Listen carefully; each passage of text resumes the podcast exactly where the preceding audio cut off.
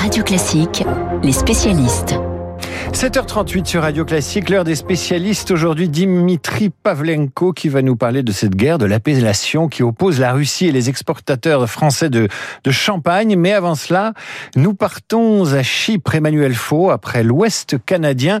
L'île connaît l'un des pires incendies de son histoire. Le président chypriote parle même d'une véritable tragédie. Bonjour Emmanuel. Bonjour David, bonjour à tous. Oui, le président chypriote euh, Anastasiades qui estime que c'est la pire, le pire sinistre dans l'île depuis l'invasion turque en 74. Et le directeur du département des forêts, monsieur Alexandrou, va encore plus loin. Il est plus catégorique puisqu'il estime que c'est la première fois depuis l'indépendance de la République de Chypre en 1960 qu'un tel incendie se produit. Alors il faut savoir que cette île euh, méditerranéenne euh, située au sud de la Turquie et au large du Liban subit des canicules et des épisodes de sécheresse à répétition. Ces derniers jours, le mercure a dépassé à plusieurs reprises la barre des 40 degrés. Les vents ont fait le reste. Résultat, samedi après-midi, le feu qui a pris au nord de la ville balnéaire de Limassol s'est très vite étendu au flanc sud du massif du Troudos, qui est le premier poumon vert de l'île. Sur le parcours de l'incendie, une cinquantaine de maisons ont été détruites et il a fallu évacuer une dizaine de villages. Les autorités parlent de près de 60 kilomètres carrés dévorés par les flammes. Hélas, dans la journée d'hier, les corps carbonisés de quatre travailleurs égyptiens ont été découverts dans leur véhicule, tombés au fond d'un ravin. Et du côté de l'enquête, un homme de 67 ans a été arrêté après avoir été vu au volant de sa voiture, quittant le village de Darakapas, d'où est parti l'incendie. Il est soupçonné d'avoir lui-même déclenché le sinistre en mettant le feu à des mauvaises herbes, mais le suspect, pour l'instant, nie toute responsabilité. Alors évidemment, les opérations de secours et les vols de Canadair ont été interrompus par la nuit, avec des températures de 35 degrés encore hier soir. Elles devaient reprendre à l'aube ce matin, avec l'espoir de maîtriser les, les derniers foyers. Alors Chypre, qui fait partie de l'Union européenne, et dès hier, le gouvernement chypriote en a appelé à l'aide internationale. Oui, David, une réponse positive a aussitôt été donnée par la Grèce, par l'Espagne et par Israël. Des Canadaires et des hélicoptères ont été envoyés par ces pays, ce qui a permis d'intensifier la lutte aérienne contre les flammes et de réduire l'incendie qui semble sous contrôle à l'heure qu'il est. On voit toujours des braises fumantes tout au long de la montagne carbonisée, de ce massif forestier, donc qui est le premier poumon euh, de vert de l'île. L'Union européenne a également été sollicitée, même les troupes britanniques qui ont des bases militaires dans l'île se sont retroussées les manches. Elles sont venues prêter assistance aux pompiers chypriotes. Bien sûr, cet incendie sans précédent dans l'histoire de Chypre est une catastrophe écologique, mais alors que l'été ne fait que commencer, il laisse présager aussi une catastrophe économique pour cette île méditerranéenne, il faut le rappeler, qui tire l'essentiel de ses ressources du tourisme de masse. Merci et merci Emmanuel Faux. On vous retrouve prochainement pour une nouvelle chronique internationale. Dans une seconde, on va parler du champagne français et de la Russie avec vous, Dimitri. Mais avant cela, je voudrais vous faire écouter un extrait de la septième conférence de presse de Georges Pompidou, né un 5 juillet, donc c'est l'anniversaire de sa naissance aujourd'hui. Georges Pompidou, euh, qui vous allez l'entendre, évoque les exportations françaises de vins et spiritueux dans une conférence de presse à l'Élysée. C'est la grande époque de la monarchie républicaine. La bonne cuisine, les folies bergères, le gai Paris, la haute couture et de bonnes exportations, du cognac, du champagne. Et même du Bordeaux ou du Bourgogne. C'est terminé.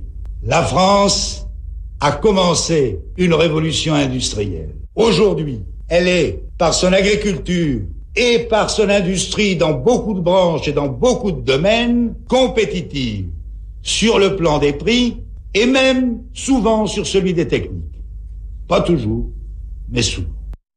Vous entendez Pompidou, Dimitri? C'est vintage, hein, comme on dit. Euh, c'est rétro. Non, mais c'est une autre époque. Il ne parle pas de qualité, vous avez noté. Il ne parle pas de la qualité. Et pourtant, aujourd'hui, on ne parle que de ça. Bah, c'est ça, c'est le sujet, d'une certaine façon, euh, de, cette, euh, de ce début de guerre des bulles, je l'appellerai comme ça, mais qui oppose la Russie à la France. La, la, Russie qui a décidé de débaptiser tout simplement le champagne français pour des raisons commerciales, tout simplement. Alors, ouais, c'est pas tout à fait de débaptiser, c'est Disons que c'est un texte de loi qui a été adopté donc vendredi euh, à l'initiative de Vladimir Poutine et qui retire tout simplement le droit aux fabricants de champagne, donc dans une région, on est en appellation d'origine contrôlée, le droit de s'appeler champagne. Et euh, ce mot champagne, écrit en cyrillique sur les, les bouteilles en Russie, va être euh, en fait réservé un breuvage mousseux de qualité un petit peu relative. Non, disons inférieure à ce qu'on produit quand même en Champagne, mais qui est produit de façon industrielle, parce que vous savez la, la fermentation du champagne c'est très long, c'est 12 mois, 36 mois si vous voulez que ce soit un millésime. Là-bas ça dure 3 semaines,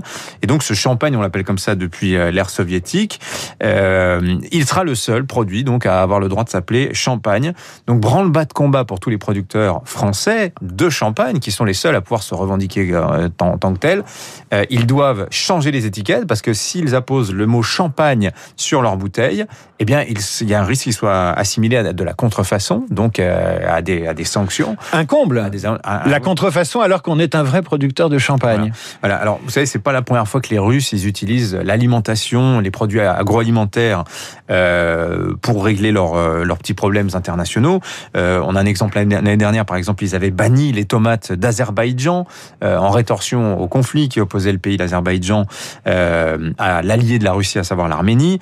un petit peu plus loin dans le temps, en 2014, au moment de l'annexion de la Crimée, là, ça avait été la représailles avait été très dure. Ils avaient banni le gouda néerlandais, le parmesan italien, l'ensemble du port européen. Alors les Russes avaient invoqué sur le port des cas de fièvre porcine africaine. En fait, on avait bien compris, c'était un règlement de compte en fait euh, diplomatique. Alors dans le cas du port, l'OMC avait donné raison à l'Union européenne, mais là c'est différent parce que c'est pas un embargo, c'est de la prédation, c'est de l'accaparement, c'est de l'appropriation euh, culturelle euh, autour de ce mot champagne.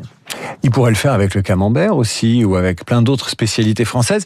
Euh, ça pose une question, c'est celle des appellations. Est-ce que c'est si difficile que cela de défendre son nom quand on produit du, du champagne, Dimitri? Alors, vous avez le droit d'utiliser, où que vous soyez dans le monde, ce qu'on appelle la méthode champenoise, ce qui permet de faire d'un simple vin blanc, d'en faire un vin habile, un sparkling wine, comme ils disent les, les, les comme disent les Américains, un vin pétillant. D'ailleurs, Moët et Chandon, grand fabricant de champagne français, euh, en Amérique du Sud, ils fabriquent du, du vin pétillant, pardon, mais ils ne l'appellent pas champagne. Parce que l'appellation champagne, elle est définie comme une AOC depuis 1936. En France, c'est exclusivement français, ça ne peut pas s'appliquer aux autres pays, euh, sauf que, en réalité, cette appellation, elle n'est reconnue qu'en France. Alors depuis 15 ans, le comité Champagne signe des tas d'accords avec de nombreux pays pour faire respecter cette reconnaissance dans les pays euh, concernés. Alors la plupart des États ont signé, mais il y a quand même plusieurs récalcitrants. Il y a la Russie donc, il y a aussi l'Argentine, vous avez l'Ukraine aussi, la Biélorussie et les États-Unis, où les producteurs de champagne ont aussi de problèmes importants. Alors c'est pas, c'est un petit peu différent parce que dans le cas russe, c'est une loi qui est adoptée pour empêcher les producteurs de champagne de s'appeler champagne. Aux États-Unis, c'est différent, c'est que là-bas le mot n'est pas protégé. Donc vous avez par exemple, vous avez trouver du California Champagne. Alors les champenois, le comité Champagne qui est basé à Épernay, a une stratégie un peu subtile. Plutôt que de chercher à négocier avec l'État américain, il signe avec les principales régions viticoles américaines qui s'engagent à ne pas utiliser euh, le mot. C'est une sorte de gentleman agreement. Mais vous avez plein d'autres pays où c'est compliqué. Par exemple, en Suisse, vous avez dans le canton de Vaud euh, un village qui s'appelle Champagne, 28 hectares de vignes près du lac de Neuchâtel. Depuis plusieurs années, ils se disent, bah, on s'appelle Champagne, pourquoi n'aurions-nous pas le droit de d'imposer ce mot champagne sur nos vins blancs C'est des vins tranquilles, là, c'est du vin sans bulle. Bah, le comité interprofessionnel des vins de Champagne euh, s'est battu et a obtenu gain de cause. La justice suisse a interdit au village de Champagne, dans le canton de Vaud, d'appeler leur vin du nom de leur village. Et vous voyez, selon les États, euh, c'est à géométrie variable. Des fois, c'est très très difficile de faire respecter ses droits. Le cas des États-Unis nous, l'apprend. Et alors le cas est un petit peu euh, différent parce que là, comment dire, c'est le fait du prince, littéralement. Ah bah c'est incompréhensible. Autant on peut comprendre à moitié euh, qu'un pays laisse les copieurs faire ou usurper le nom le temps que des poursuites soient engagées, mm. autant euh, c'est délirant d'imaginer qu'on débaptise le produit original, le vrai produit, pour laisser les faussaires euh, régner sur le marché. Voilà, alors le, le champagne russe, est-ce que c'est de la contrefaçon? Pas tout à fait, mais disons que c'est vrai qu'il y a, il y a eu cette appropriation du terme, mais qui là aujourd'hui est enregistré par la la loi. Et donc c'est vrai que c'est un vrai problème. Donc ça va se régler euh, sans doute là dans l'immédiat par un changement d'étiquette pour que les producteurs français continuent de vendre du champagne en Russie ou plutôt du vin pétillant, alors que ce sera le produit originel. Vous avez raison, c'est le monde à l'envers. Bah, il faut prendre des mesures de rétorsion et appeler toutes nos eaux de vie vodka et interdire au vodka russe de s'appeler euh, vodka, tout simplement. Je n'ai pas vérifié si le terme vodka était protégé. Vous avez raison, c'est une bonne question. Merci Dimitri, on vous retrouve euh, demain de 6h30 à 7h30 et dans un instant, les meilleurs moments du journal imprévisible, le dictateur film de Chaplin